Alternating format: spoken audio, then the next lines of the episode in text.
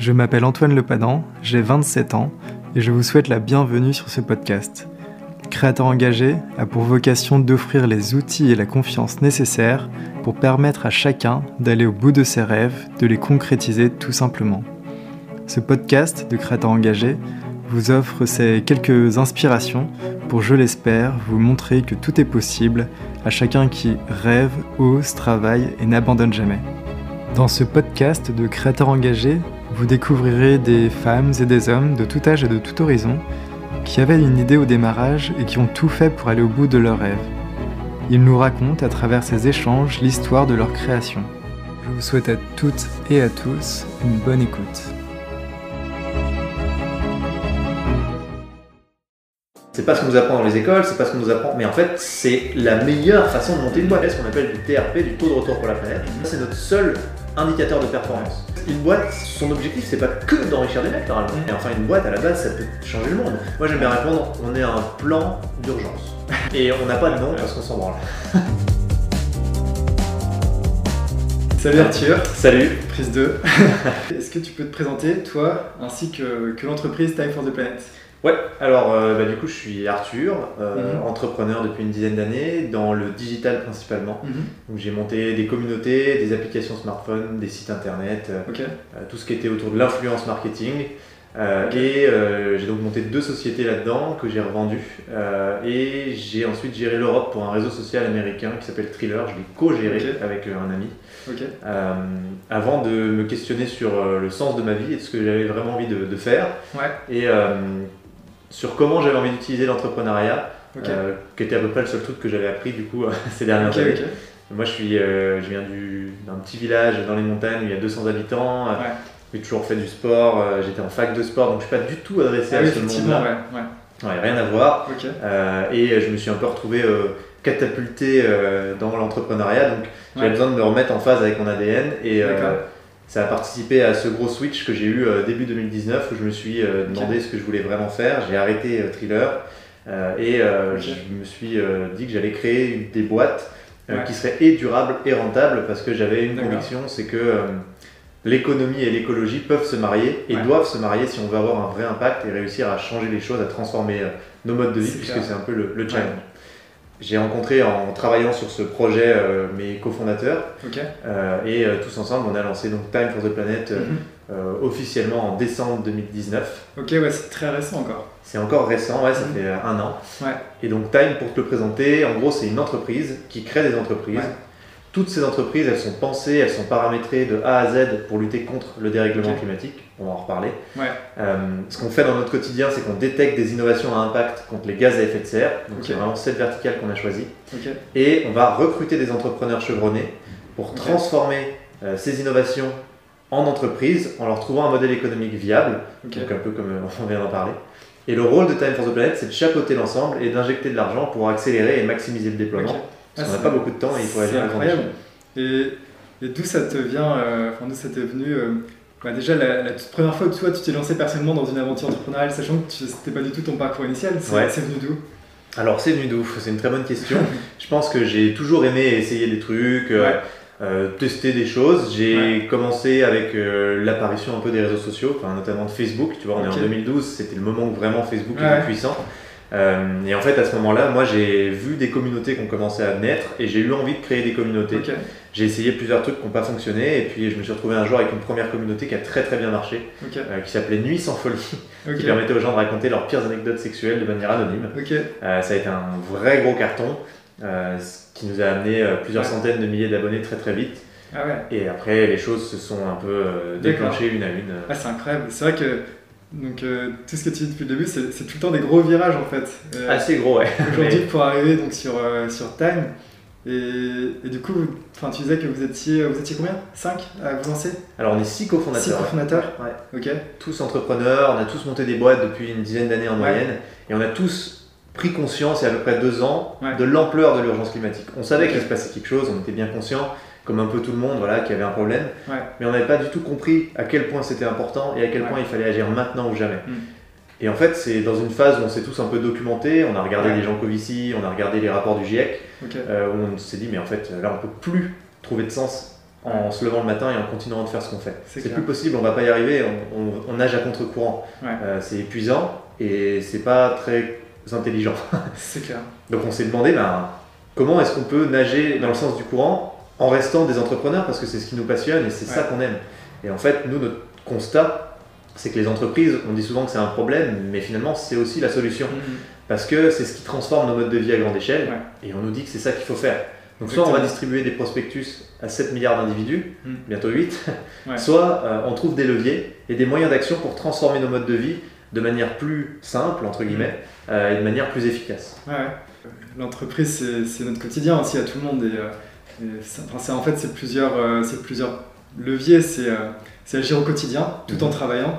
Et c'est euh, notre impact à plus grande échelle sur notre environnement au travers des entreprises. Pour nous, une entreprise, ben, on a l'impression de réinventer le feu, mais c'est des ressources et des humains. Mm. Euh, tu mets ça dans une boîte noire, un peu comme les fonctions en maths quand tu es en quatrième, et ça te sort des produits et des services plus Ouais. une marge. C'est ça notre outils, en modèle fait. d'aujourd'hui. Mm, C'est nos outils au quotidien. Exactement, et cette marge, t'en fais ce que tu veux. T'es Mm. pas obligé de t'en servir pour juste enrichir des mecs qui ont mis de l'argent et qui veulent plus d'argent. C'est un modèle qui est louable, il n'y a pas de problème. Ouais. On l'a fait, on l'a fait sur nos boîtes.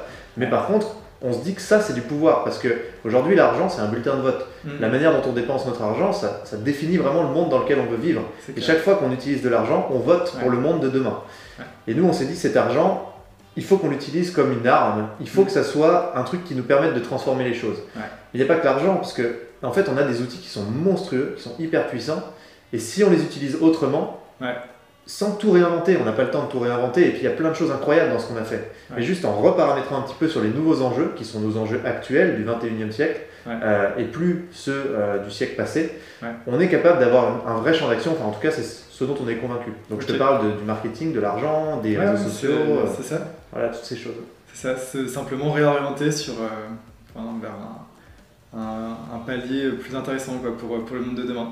De- Ouais, pas comme on dit souvent, pisser sous la douche c'est bien, mais il va falloir aller un peu plus loin. C'est ça. Ouais. Et du coup, vous êtes six à avoir cette idée, euh, vous regroupez et comment ça se passe? Vous, vous avez été guidé, vous avez fait des- un groupe de travail, vous avez réfléchi tous ensemble, euh, comment vous avez fait? Alors nous, on savait qu'il fallait une ambition de malade parce que, euh, et encore, hein, aujourd'hui, on ambitionne de lever un milliard d'euros, de créer 100 entreprises. Mais en fait, c'est une goutte d'eau hein, par rapport à, à ce qu'il faut pour résoudre le problème. On a juste envie de se positionner à un niveau d'ambition qui, au stade de- d'individu, est suffisamment euh, copieux pour avoir du sens par rapport à ce Soit à qu'on la hauteur de des enjeux, quoi, tout simplement. À- Un minimum à la hauteur des enjeux, c'est ouais. Et en fait, quand on a commencé, le Mm. premier truc qu'on a fait, c'est qu'on est allé voir les scientifiques, parce que nous, on n'est pas scientifiques, on ne Ok. connaît rien. Enfin, et ces scientifiques, et notamment Jean Jouzel, qui a été très précieux pour nous, qui est l'ex-vice-président du GIEC, Mhm. euh, nous ont dit bah écoutez, c'est une bonne idée d'utiliser l'entreprise, Mhm. mais il faut vous appuyer sur quelque chose de concret, et ce quelque chose de concret, il me semble que c'est l'innovation. Il y a plein de choses à faire. Il faut réinventer euh, notre imaginaire collectif, nos objets de fantasme, nos récits, parce qu'il nous faut des choses désirables. Euh, il faut euh, aller vers la sobriété, il faut apprendre à, être, à consommer moins, mais il faut aussi innover. Et c'est pas l'innovation dans le sens euh, la science va nous sauver, euh, créons Ouais. des, jet- des jetpacks photovoltaïques. c'est du concret, quoi. C'est, euh, c'est l'innovation dans le sens redonnons du sens au progrès. Mm. C'est-à-dire essayons de faire en sorte que l'innovation serve à résoudre des vrais problèmes de société et Ouais. pas juste à proposer des gadgets qui nous font juste un peu jouer, un peu plaisir. Là, on est face à des enjeux où l'innovation, elle doit reprendre le contrôle et on peut s'appuyer sur cette innovation-là pour justement faire cette transition. Sans l'innovation, aujourd'hui, la majorité de la R&D mondiale reste dans les énergies fossiles parce que c'est là où ça fonctionne. Euh, C'est là où il y a des choses qui sont désirables, qui sont Mhm. habituel, mais on ne peut pas rester dans ces énergies fossiles, on n'a pas le choix, il faut qu'on transite. Et si on veut faire cette transition, on est obligé d'avoir des choses à proposer en face. Et là, on n'en a pas. Et vous en êtes où aujourd'hui alors? Bah écoute, on a commencé il y a un an et quelques mois Ouais. maintenant, et deux mois, un mois et demi. Euh, on a mis six mois à avoir nos 1000 premiers associés, à se structurer, à mettre tout ça Ouais. en place. Et là, on a vraiment une grosse accélération, puisqu'on a mis, euh, on a mis moins de six jours à avoir les 1000 derniers associés en date. Là, donc tu vois, il y a une vraie exponentielle. Ah oui, Euh, on a mis un an à lever notre premier million d'euros, là on a mis deux mois à lever le second. On a vraiment une grosse accélération, on a des grands groupes qui rentrent là pour plusieurs millions d'euros. Ouais. Donc cette année 2021, elle est cruciale pour Time for the Planet. C'est vraiment notre switch puisqu'on crée nos premières entreprises. D'accord. On a fait plein de choses concrètes hein. en 2020. On a euh, formé des milliers d'évaluateurs, enfin plus d'un millier d'évaluateurs, qui sont des gens qui présélectionnent nos innovations. Euh, on a réuni notre comité scientifique qui vient sélectionner sur certains critères bien spécifiques justement les innovations qui vont pouvoir passer et sur lesquelles on investira. ok. Euh, c'est 14 personnes qui sont reconnues euh, européennement ou mondialement. On a fait plein de trucs concrets, mais là, 2021, on crée les trois premières boîtes. Euh, on aimerait atteindre 10 millions d'euros, on pense qu'on va les atteindre, et on se met vraiment en phase d'accélération. On montre concrètement, ça y est, Time for the Planet On est existe, là, on existe, euh, on va Ouais. avoir un impact. Et il faut qu'on accélère parce que, Et, et continuer d'investir parce qu'on Ah est là bah. justement, c'est un peu le but aussi. bien sûr, Ouais. bien sûr, et le but c'est d'en créer 100. Donc tu vois, Ouais. les trois premières, c'est le démarrage, mais derrière, nous, on a plein de choses à faire. Et ce qu'on veut garder, euh, c'est qu'on a une philosophie très simple. On se dit, en fait, le problème du dérèglement climatique, c'est que c'est toujours à base de mort, de catastrophes, de pessimisme. euh, on te fait la morale, c'est culpabilisant.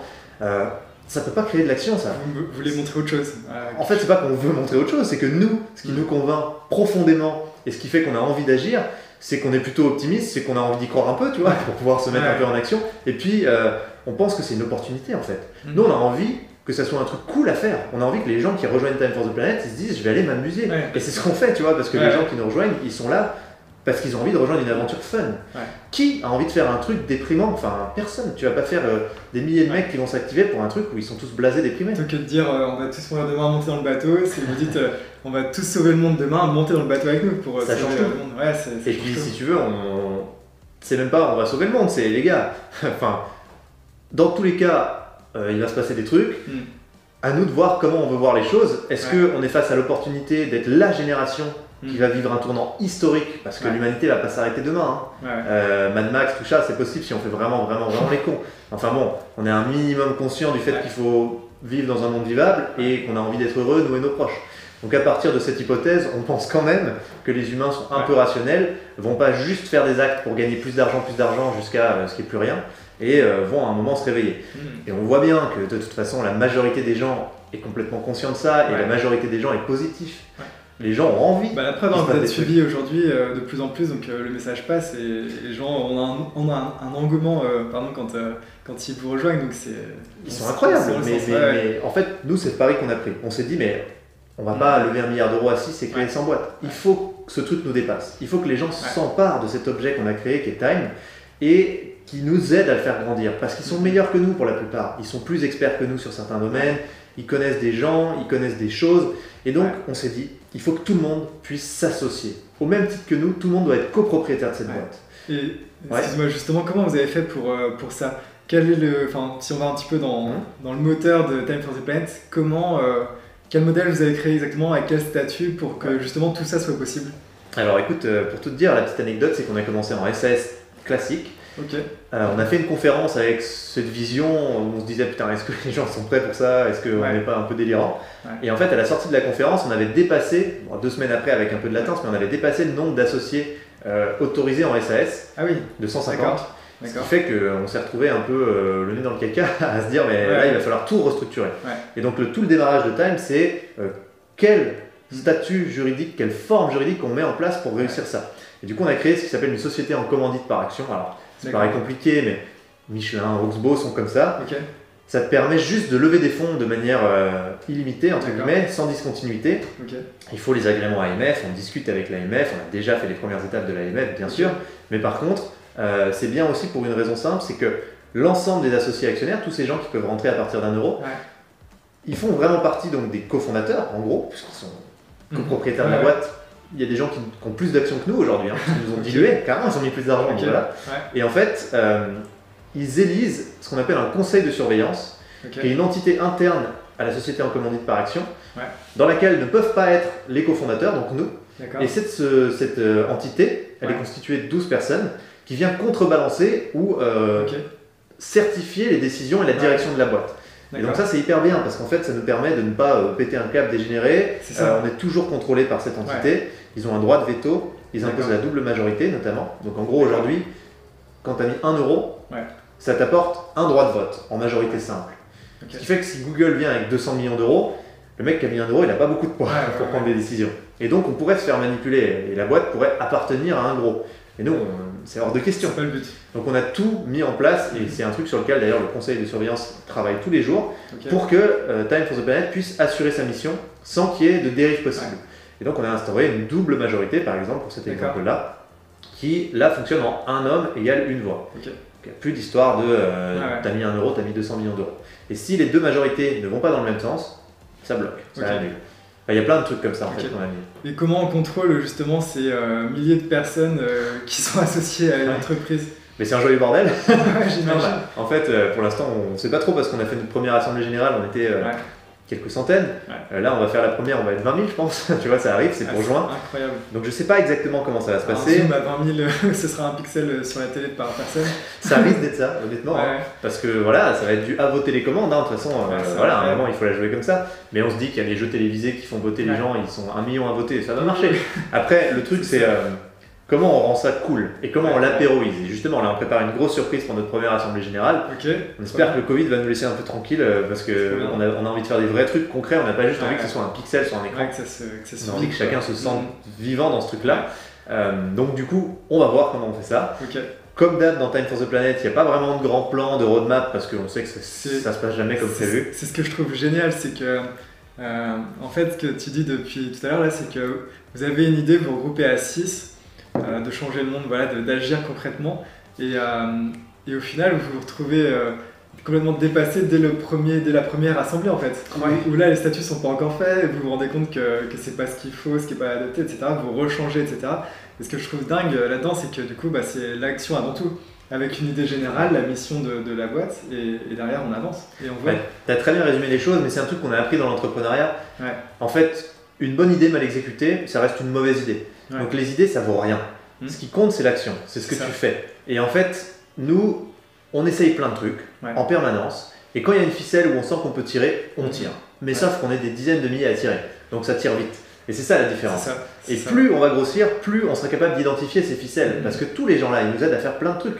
Euh, ce qu'on Ouais. voit pas, c'est que derrière Time, il y a des milliers de mecs qui mettent de l'argent et qui disent Ouais, mais moi, mettre de l'argent, c'est 1% de ce que je vais faire pour, cette, euh, pour ce que vous êtes en train de faire. Ça. Euh, je veux aller plus loin. Comment je peux vous aider Et donc, on a dû structurer ce qu'on appelle la galaxie de l'action. Mhm. Alors, on n'a pas pris de drogue, on va juste dans la sémantique. Et en gros, la galaxie de l'action, ça permet aux gens de s'impliquer Ouais. pour les objectifs de Time for the Planet.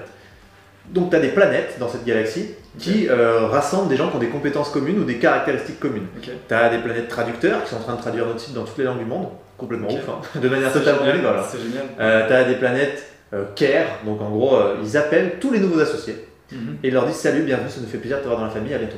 En gros, c'est ça qui se passe. Et ils appellent tous les jours des centaines de mecs. Comme ça, ils se disent Bah tiens, euh, moi, je- qu'est-ce que je peux apporter à Time Mais t'imagines C'est la bienveillance que ça amène Ouais. Enfin, c'est toute la force aussi des, ben, de ce que j'ai retenu des, des interviews, c'est toute la force des projets euh, bah, comme les nôtres, où, euh, où on a une force vraiment incroyable par rapport à une entreprise classique, Ah oui. où le but c'est de faire de l'argent pour trois personnes derrière. Et bien sûr, bien C'est- sûr. Alors que là, c'est tout le monde qui comprend la mission, qui est valorisé et qui peut agir derrière. Donc c'est une force vraiment incroyable. Après, il faut rester euh, les pieds par terre quand même. Euh, Aujourd'hui, si tu fais une boîte, il faut payer les gens décemment. Euh, il faut les mettre dans des situations où ils sont capables de travailler correctement, où Ouais. ils sont heureux, où ils ont du bien-être. Donc, les modèles économiques et la rentabilité d'une boîte, c'est. On peut pas remettre ça en question. Comment vous faites alors, je- Alors, nous, on crée des boîtes qui sont des boîtes filles, qui sont rentables, elles gagnent de l'argent, elles payent leurs salariés, il n'y a pas de souci. En revanche, la part de bénéfices qui remonte à Time for the Planet Ouais. de ces boîtes-là est intégralement réinvestie à chaque fois. Ce qui fait que Time for the Planet est une société commerciale à but non lucratif. Normalement, tu n'as pas le droit de faire ça, et pour la petite anecdote, en gros, encore une fois, on s'est heurté à un petit souci, euh, puisque la loi française nous a dit, bah en fait non, euh, il faut voter en Assemblée Générale la distribution de dividendes, et c'est les associés, les actionnaires qui distribuent ou pas. Nous, on voulait pas. On a dit non, on veut être non lucratif parce que chaque euro compte et comme je l'ai dit, on veut que les gens soient des ambassadeurs, pas des mecs qui nous demandent des comptes. Ça n'a rien à voir. Ouais. Et en fait, euh, on a trouvé un avocat qui avait encore un peu de cheveux avant de nous connaître et euh, on lui a dit écoute, euh, on aimerait trouver une feinte pour pouvoir ne pas distribuer de dividendes. Et il a dit mais c'est possible, vous pouvez condi- conditionner la distribution de dividendes à la survenance d'un événement. D'accord. Du coup, on a écrit Ok, cool, Time for the Planet distribuera des dividendes avec grand plaisir le jour où et uniquement ce jour-là, la température à la surface du globe sera revenue à celle qu'elle était avant 1850. Génial. Du coup, on ne peut pas distribuer de dividendes parce que ça n'arri- ça n'arrivera pas. Ouais. Et si tu veux, on a dû pir- pirater quelques petits systèmes comme ça, mais aujourd'hui, Ouais. Time for the Planet, c'est un véhicule qui réinvestit toujours l'intégralité de l'argent parce qu'il ne peut pas faire autrement. S'il ne le fait pas, il est attaquable. Et je peux te dire qu'on n'a pas envie de se faire attaquer par 13 000 mecs. Donc on ne le fera pas.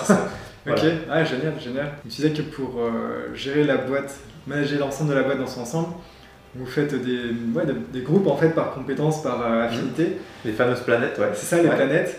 Et du coup, c'est eux qui, par exemple, qui vont choisir dans quelle euh, innovation se, le- se lancer, investir. Non? Alors non, non. Alors les, les, euh, tous ces systèmes de galaxies de l'action qui fonctionnent avec des planètes et des comètes, ils sont là pour répondre aux deux besoins actuels de Time, lever de l'argent et augmenter en notoriété. Ok. C'est des gens qui sont complètement bénévoles. S'ils veulent rien foutre pendant un an, aucun problème. Ils le font quand ils ont de l'énergie, de l'envie, euh, du temps. Pas de problème.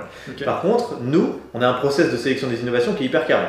Aujourd'hui, on a reçu à peu près 300 dossiers d'innovation en quelques mois, ce qui est beaucoup parce qu'un fonds traditionnel reçoit ça à l'année, Ok. sauf les fonds très stylés comme Kima, etc. Mais par contre, euh, quand on reçoit ces innovations, c'est pas nous qui allons Ouais. décider euh, sur quoi on mise, parce que nous, je te rappelle qu'on panne rien en scientifique. On ne panne rien, nous on est juste des entrepreneurs. Donc, comme on le dit, on a formé des innovateurs, euh, des innovateurs, des évaluateurs, pardon, qui sont 50% des profils ingénieurs scientifiques, 50% des profils sphère Ok. publique comme toi et moi. Ouais. On les forme juste au périmètre de Time for the Planet. Donc ça veut dire que les innovations qui sortent de ce périmètre, Mhm. on ne peut pas investir dessus déjà d'entrée. Donc il y a plusieurs critères, les externalités négatives, le potentiel d'effet rebond, euh, la, la capacité à passer en open source, etc. Et ces gens-là, ils viennent donner une note Mhm. moyenne à l'évaluation, à l'innovation. Et puis après, derrière, quand ils ont donné leur note, Mhm. euh, ils peuvent faire un petit commentaire aussi que l'innovateur va recevoir, donc une analyse de son innovation. Ça a beaucoup de valeur, hein, parce que quand tu as 1000 mecs Ouais, qui te font un retour sur ton innovation, c'est précieux. Aujourd'hui, ils évaluent à l'appel. Il se passe plein de trucs, on a même fait une plateforme pour eux, enfin, Ok. tu peux voir les innovations qui ont les meilleures notes, machin, donc c'est hyper cool. Mais une fois qu'ils ont fait ça, nous on va confier ça à un comité scientifique. Donc là c'est vraiment 14 experts, comme je te disais, qui sont très complémentaires, euh, qui sont dans différents secteurs. Tu vois, tu as la, la directrice de l'INRAE qui va être sur tout ce qui est agriculture. Euh, tu vas avoir euh, le, le président du CNRS Innovation qui lui va être plus sur tout ce qui est bah voilà, les innovations plus tech, en tout cas ce qu'on a l'habitude de voir. tu as les gens du Low Tech Lab, euh, t'as des gens, en fait, on a mis tous les mondes un peu pour qu'on soit vraiment complémentaires. Et quand une innovation rentre, on est au moins un de ces experts qui puisse dire ça, c'est mon domaine. Je connais plein de gens là-dedans. Je vais faire passer ça en revue par d'autres mecs qui sont encore meilleurs que moi. Et on va vous sortir un truc Ouais. peaufiné pour vous dire si un, c'est passable à l'échelle et deux, surtout, c'est pas bullshit scientifiquement. D'accord. Et après, on a une dernière phase qui est une phase de test sur les modèles économiques. Ouais. Où là, on va faire ce qu'on appelle du gros hacking. Donc, on va aller vraiment au contact des mecs euh, sur le terrain, des potentiels clients, en créant des modèles économiques Mhm. autour de cette innovation. Et en disant, vas-y, on teste ces modèles économiques, on essaie de les vendre comme si ça existait déjà, comme si c'était déjà en place sous forme de biens ou de services. Et là où on va voir que des gens achètent pour de vrai, ont une réelle intention d'achat, Ouais. on y va en développe. Puis après, ils- les associés votent en assemblée générale, puisque ces dossiers qui ont réussi à passer ces trois étapes, ben, on va leur proposer, il y en aura peut-être 6, Ouais. 7, 8, 10. Et en assemblée générale, on dit voilà, ces 10 dossiers sont passés. Cette année, on investit 1 million d'euros x 3 donc sur 3 projets. Ouais. À vos télécommandes. Vous avez toutes les infos. Euh, maintenant, on décide ensemble. Et on croit Ouais. aussi à la sagesse des foules. Tu vois, on pense que les gens prennent des décisions euh, qui sont assez C'est- millimétrées c'est. C'est- C'est c'est un petit peu un, un fonds d'investissement vertueux en fait, euh, avec en plus toute l'aide, le support qu'il y a derrière. En fait, nous, on nous demande toujours, vous êtes quoi Time for the Planet? Êtes un incubateur, un accélérateur, Ouais, un c'est fonds d'investissement Moi, j'aime bien répondre, on est un plan d'urgence. Et on n'a pas de nom parce qu'on s'en branle. Ouais, c'est. On est juste un plan d'urgence qui base tout sur le communautaire, sur le collaboratif et sur le citoyen. Fin de l'histoire. Je Ouais, sais pas ce qu'on est. C'est ça. Et ça Ah, nous va bien d'être ça. C'est génial. Du coup, là, vous allez avoir ces, ces trois entreprises qui, qui vont se monter. Mhm. Euh, Il y a un truc que j'avais retenu aussi en, en regardant un petit peu ce que, ce que vous faisiez, c'est euh, que vous voulez être libre de brevets. Pour Oui. pouvoir justement euh, Alors, avoir un, un impact encore plus important derrière. alors, open source ne veut pas dire open bar, donc attention parce Ouais. que nous aussi on, on a mis un peu de temps à comprendre ça et on s'est renseigné sur l'open source. Donc, qu'est-ce que c'est? Nous, on s'est dit, il y a beaucoup trop de chances qu'on échoue. Mhm. en montant des boîtes. Beaucoup trop, parce qu'il y a plein de raisons. Bah, tu peux Ouais. t'engueuler avec tes associés, tu peux... il y a plein de raisons. En fait, on n'a pas le droit d'échouer, parce qu'on parle d'innovations qui sont euh, cruciales dans Ouais. une période qui est critique. Ouais. On ne peut pas mourir tout seul avec un truc qui potentiellement pouvait avoir un impact hyper vertueux. Comment on gagne à tous les coups? Il y a un moyen de gagner à tous les coups, c'est de Mhm. partager, à très grande échelle. Et ça, ça s'appelle l'open source. Time for the Planet, ça va mettre gratuitement à disposition de n'importe qui partout ailleurs sur la planète les innovations et leurs modèles économiques sans contrainte. Mais quand je dis que ça veut pas dire open bar, ça veut dire qu'on pose quand même un brevet. Donc on brevette ces innovations et ensuite on les passe en licence libre. À quoi ça nous sert Déjà, un, si l'armée nord-coréenne nous demande d'accéder à un truc, on peut lui dire non. c'est quand même plutôt cool, tu vois, dans certains cas. Et deux, quand on fait de l'open source, on a des droits et des devoirs. Donc le droit de copier-coller l'innovation sans aucun problème, gratos. Par contre, le devoir de repartager ses propres améliorations avec l'ensemble des possédants de la licence, D'accord. ce qui fait que tu fais une R&D mondiale à très grande échelle, Ouais. et tu atteins la maturation des innovations, mais Ça- un million de Ça fois part plus pas vite. dans la nature, euh, dans d'autres mains, euh, voilà. Alors déjà, ça peut pas partir dans d'autres mains parce Ouais. qu'on peut retirer la licence. Ouais. Ce qui fait que si un mec du jour au lendemain se dit non, en fait, moi je vais me faire plein de pognon avec ça et C'est j'arrête l'open source, on me dit bah tant pis, alors, fin de licence, t'as plus le droit. Donc ça déjà, tu vois, ça me permet d'avoir quand même un, un- Ouais, un de tenir ouais. un peu ça. Et puis après, il y a aussi le fait que euh, on va beaucoup plus vite à un niveau de maturation des innovations qui fait qu'elles sont beaucoup plus importantes. C'est super important. Et puis dernière chose, euh, on doit, on est obligé de nous repartager l'impact. Donc chaque fois qu'un mec copie-colle une entreprise Time for the Planet, il va avoir l'impact sur les gaz à effet de serre. Nous, on veut le connaître. C'est hyper important. Bah, En fait, on multiplie notre impact par le nombre de mecs qui refont des boîtes. Donc un mec qui met de l'argent chez nous, contrairement à un mec qui met de l'argent dans un fonds traditionnel, Ouais. le fonds traditionnel va lui promettre l'impact qu'il peut faire avec une entreprise. Mhm. Nous, on lui promet l'impact qu'on peut faire avec les milliers, les millions d'entreprises qui peuvent se copier-coller. Donc forcément, c'est multiplié par ce nombre d'entreprises et l'impact est gigantesque. Ouais, Et surtout, il revient tous les ans. Un mec qui met 1 euro ici en 2021, Ouais. tous les ans, il va récupérer ce qu'on appelle du TRP, du taux de retour pour la planète. Mhm. Et tous les ans, il sera plus important, parce que tous les ans, il y aura plus de de boîtes. pour la planète, c'est génial. Ouais, c'est juste un ratio entre l'argent que tu injectes dans Ouais. Time for the Planet et euh, la quantité de gaz à effet de serre captée ou non émise grâce à cet argent. Ok. Ça, c'est notre seul indicateur de performance. La rentabilité économique est évidemment un facteur, mais c'est pas notre indicateur de performance. Ouais. En fait, une boîte, c'est ce qu'on disait tout à l'heure, mais son objectif, c'est pas que d'enrichir des mecs normalement. Mhm. Tu vois, c'est un truc qui est devenu une convention, une religion, mais enfin, une boîte à la base, ça peut changer le monde. Le pouvoir de cette marge que tu dégages, ça te permet de changer le monde. D'ailleurs, vous êtes transparent là-dessus sur le partage de ces. Bah, nous, c'est- on s'est dit qu'il y avait un gros problème avec l'écologie de manière générale parce Ouais. qu'il y a un gros problème de confiance. Ouais. Parce qu'il y a énormément de greenwashing, énormément de solutions miracles. Nous, notre vision, c'est que si tu es méga transparent, entièrement transparent, normalement la confiance, elle sera là. Donc là, tu vois, la prochaine Assemblée Générale, on va tout partager, les comptes de Time for the Planet, en mode public. Si on a acheté un ticket de métro, les gens vont le voir. Donc à partir de là, on pense que Mhm. ça devrait aller. Parce qu'un mec qui, et c'est normal, va être suspicieux, va se demander un Mhm. peu, va se poser des questions. C'est ce qu'on reproche aux boîtes classiques, on va dire. Bien sûr, nous on leur donnera les comptes de Time for the Planet. Et puis après, euh, on, a, on a des règles, tu vois, on se dit bah on dépensera pas plus de 10% Ouais. de Time, enfin de l'ensemble du fonds Ouais. pour faire fonctionner ce fonds. Donc euh, ça inclura tout. Et euh, tu vois, un fonds Ouais. traditionnel c'est 20-25%. Nous on s'est positionné à 10% parce qu'on a envie d'être le plus possible euh, orienté impact et donc Mm. De mettre le plus possible d'argent pour ça. C'est pour ça qu'on est tous bénévoles d'ailleurs, les cofondateurs. Mais on a quand même des frais juridiques, des Mm. frais d'avocat. Tu vois, là, on va Mm. embaucher une première personne. Enfin, ça y est, on a embauché euh, Hugo, euh, un vidéaste monteur, et, et du coup, Super. il faut payer les gens. Ouais, ouais, Donc, ça. on a quand même cette partie-là euh, qui sera. Ok, toujours- ouais, c'est logique. Et comment vous faites à, à titre individuel euh, les, les, les fondateurs, euh, les Ouais. keepers, on va dire? Bah, en gros, on a vendu des boîtes pour la plupart, Ouais. donc ça nous permet d'avoir quand même Vous aviez déjà du des temps. fonds, euh, ouais, on a eu de, pas mal d'argent. Et puis après, euh, il y en a qui ont encore des pieds dans des trucs qui leur amènent de l'argent. J'en fais partie. Euh, Aujourd'hui, on met euh, 150% de notre temps sur Time for the Planet, mais il nous arrive le soir ou le week-end de faire un Ouais, petit consulting ou tu vois. Et Mm. en fait, euh, c'est ça qui nous fait bien vivre. Mm. On n'a pas besoin aujourd'hui de, de gagner 10 000 euros par mois pour, euh, pour faire ce qu'on fait, euh, clairement pas. Et du coup, euh, juste avec quelques petits trucs, Ouais. euh, on est très bien. Maintenant, nous, on n'est pas une boîte qui lève de l'argent, on est une boîte qui doit avoir de l'impact. Et aujourd'hui, on est assez C'est- C'est frustré. ce que vous faites. Bah, enfin, ce que vous allez faire. euh, Il faut qu'on le fasse, parce ouais. que pour l'instant, euh, pour nous, intimement, Time ne réussit pas du tout. Parce que Time réussira quand il y aura un compteur, non plus d'argent, mais de quantité de gaz à effet de serre non émise et, et captée. Euh, donc bah, nous, on est là en mode euh, yes, c'est Ouais. super. En revanche, on n'est pas du tout, du tout au démarrage. Le démarrage, c'est quand ce compteur, on va l'allumer, et là, moi, je serai content. Et que les gens vont euh, commencer à avoir des tonnes de gaz à effet de serre non émises. Et là, ouais, quand on fera 400 000 tonnes non émises par mois, ouais, là, je vais te dire, on est là, c'est en train de marcher. là. Tu as des, des conseils pour euh, monsieur, madame, tout le monde qui demain veut se lancer, veut créer quelque chose euh, pour avoir un impact positif Parfois, il faut bluffer Mhm. pour pouvoir bien réussir son coup. Je m'explique. Quand tu crées une boîte, ce que j'ai appris dans la douleur et dans le temps, c'est Mhm. qu'il faut commencer par vendre en fait.